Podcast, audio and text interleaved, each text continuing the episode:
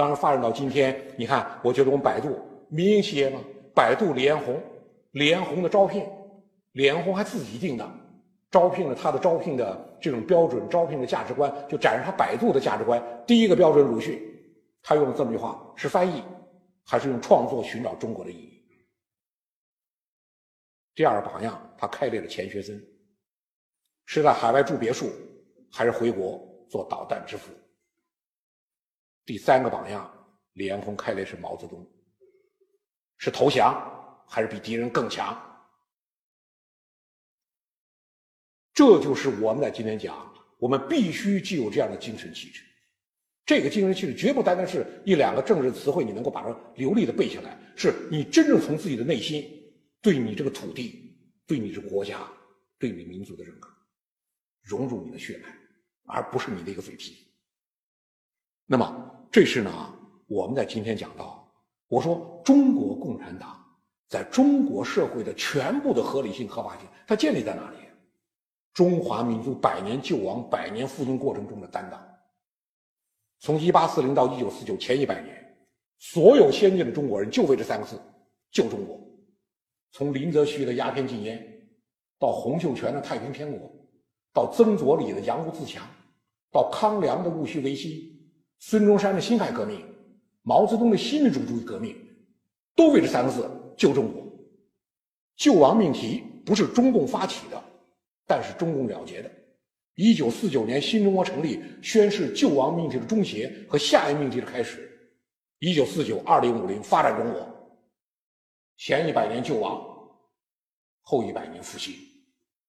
前一百年历尽坎坷，后一百年依然如是。但是有一点，中国共产党核心层从来没有忘记自己的使命。这是我们今天全部的合理性、合法性，你整个国家民族的担当。我们今天为什么强力反腐？你看我们国内有这样的说法，海外有这样的说法：选择性反腐，政治派别反腐。我说你太小看中国共产党了，一定要恢复力量的本源。这个党从建立那天起，就不是为了自己首先富起来，我们一定要恢复这个本源。这是中国共产党在全国最大的合理性和法性，你在民族的立足点。所以我写苦难辉煌，我觉得这就是我写那本书《苦难辉煌》的全部的我的思想基础。这本书当年出版的时候。出版社预测，顶多只能卖七千册。说现在谁看党史军事？那么厚一大本，五十多万字，一张插图都没有。现在日本人都成人都看连环画，连环画知道，因为插图没有，谁看呢？字又那么小，没人看。七千册、八千册，现在销量两百万，出版社完全没想到。我说。两百万像销量还不算盗版的，盗版量很大，我们也不管盗不盗吧，我也抓不着它在哪儿。总的销量多少我也不知道。我说你从这个看出是什么呢？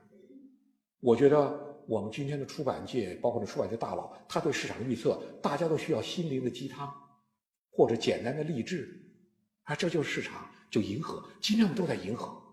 我说我写这本书的时候，我从来没有想到是写给老干部的，写给年轻人的，没有。我没有写给谁，我写给自己内心的，回答自己内心的问题。这个党为什么能有力量？为什么就他能搞成？为什么他就成功了？我回答自己的问题，我就为了这一点。当时当然也经历很多，那本书写了十二三年，十二三年都书稿写成差不多了，在北京没时间通稿。从一九九四年开始写，我当时还是团支干，书记发表，军职干部服役期都到年龄了。时间过程很长，十十好几年。到写到了二零零六年，其实各章节都完毕了，但没有时间，就在北京没有大块时间开会啊、学习啊、讲学，忙着团团转，没有时间完成统稿。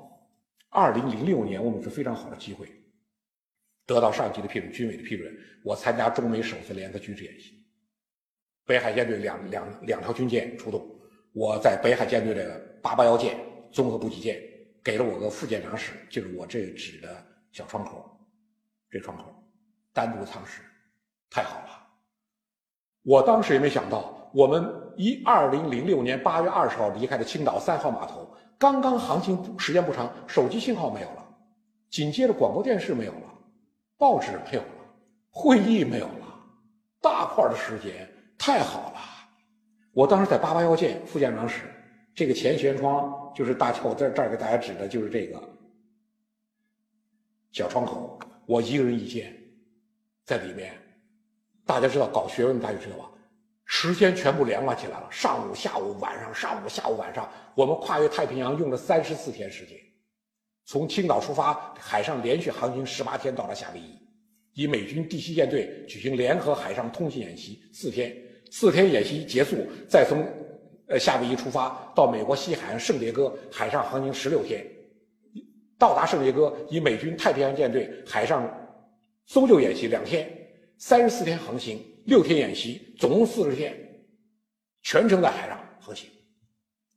这四十天的时间之内，在舰上给大家讲了三课，然后的话，搜集了军中美联合军演大量资料，更宝贵的是完成苦难辉煌定稿，因为有大块时间，一个人在屋里，上午、下午、晚上时间全部连贯起来，效率非常高。官兵们不太理解，说金教授，你整天猫在屋子里干什么呢？跟我们出来打打牌、下下棋啊！长期海上航行很枯燥的。我是每天下午四点钟把门打开，跟大家在甲板上跑跑步、散散步，一个小时，五点钟回来，帮门一关，在里面再干。到达美国西海岸圣迭戈，中美联合军演顺利结束，苦难辉煌定稿完成，内心的欣喜溢于言表，太高兴了。没想到倒霉的事接踵而至，所以我们现在有很大的教训，就是人不能太高兴。就是我们从美国西海岸圣迭戈出发的时候，向加拿大的维多利亚港前进，在北美海域。碰见了最大的风浪，我们机关炮的后帆部炮衣啊被撕成碎片，机关炮后面一点五公分的钢板焊着弹药箱打着弯曲过来。最震撼人心、最震撼人心的是什么呢？我们两万两千吨的八八幺舰和巨浪每一次撞击，砰那个撞击的声音，两万两千吨的军舰浑身颤抖，龙骨嘎吱嘎吱响，钢板嘎吱嘎吱响。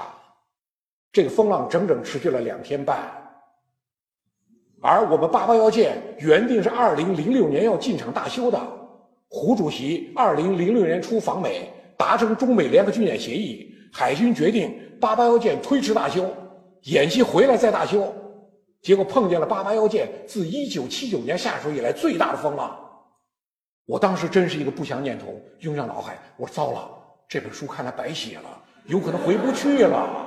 我当时想，我说如果有直升机救援，我走不走无所谓，我书啊都在笔记本里呢，直升机把我笔记本调走就行，书啊都在里面呢。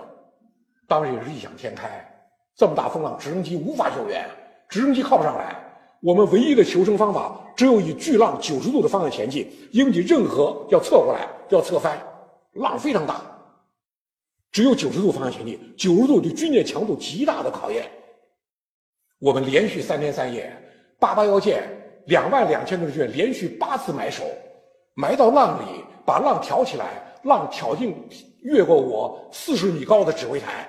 八八幺舰舰长一百六十八米，从舰首把浪甩到舰尾，当时就对对我们考验，从来没见过。八八幺舰老舰长跟我讲，他说我自一九六六年入伍没经历这么大风浪，当时我们严重的考验，整整三天三夜，第四天到达加拿大维多利亚港外海。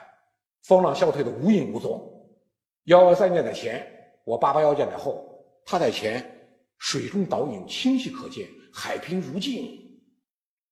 八八幺舰老舰长救了那一刻，我俩站在指挥台上，他扶着指挥台跟我讲了一句话，让我至今不忘。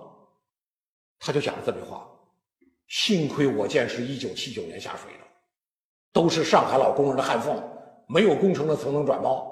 他就跟我讲了这么句话。给我印象极其深刻。我二零一四年在船舶重工讲课，我讲了这段例子。船舶重工是我们第二条航母承建者，即将下水。二零一五去年三月，在上海江南长兴船舶工业集团讲课，我也讲了这个例子。江南长兴是我们第三艘航母承建者，我们真正的平直甲板弹射起飞。是第三艘，新中国一路走来，我们的光荣和梦想。我经常讲，就习主席那话：我们不要拿前三十年否定后三十年，我们不要拿后三十年否定前三十年。新中国是一个完整的整体，前三十年奠定了完整的工业基础，养成了良好的工作作风，上海老工人的寒风。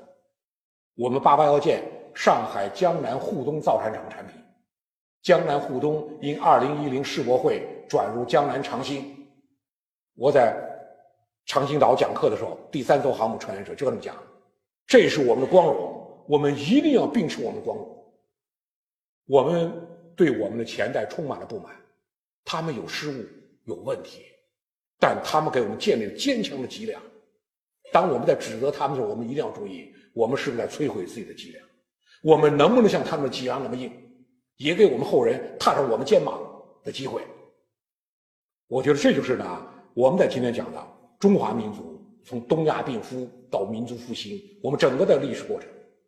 我今天用最后这几句话作为今天的讲座的结束。第一句，亨利·基辛格讲：“大国塑造本国安全环境两个条件，一是国力的日渐增强，二是旧的国际秩序渐趋瓦解。”今天这两个条件全部出现。第二句话，英国人哈米什·麦克雷特讲。中国越是不团结，世界就越感到高兴。第三句话，俄罗斯总统普京讲的：“国家越强大，个人越自由。”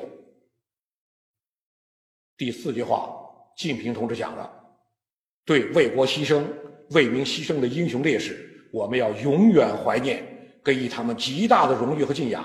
不然，谁愿意为国家和人民牺牲呢？”我就讲到这儿，谢谢大家。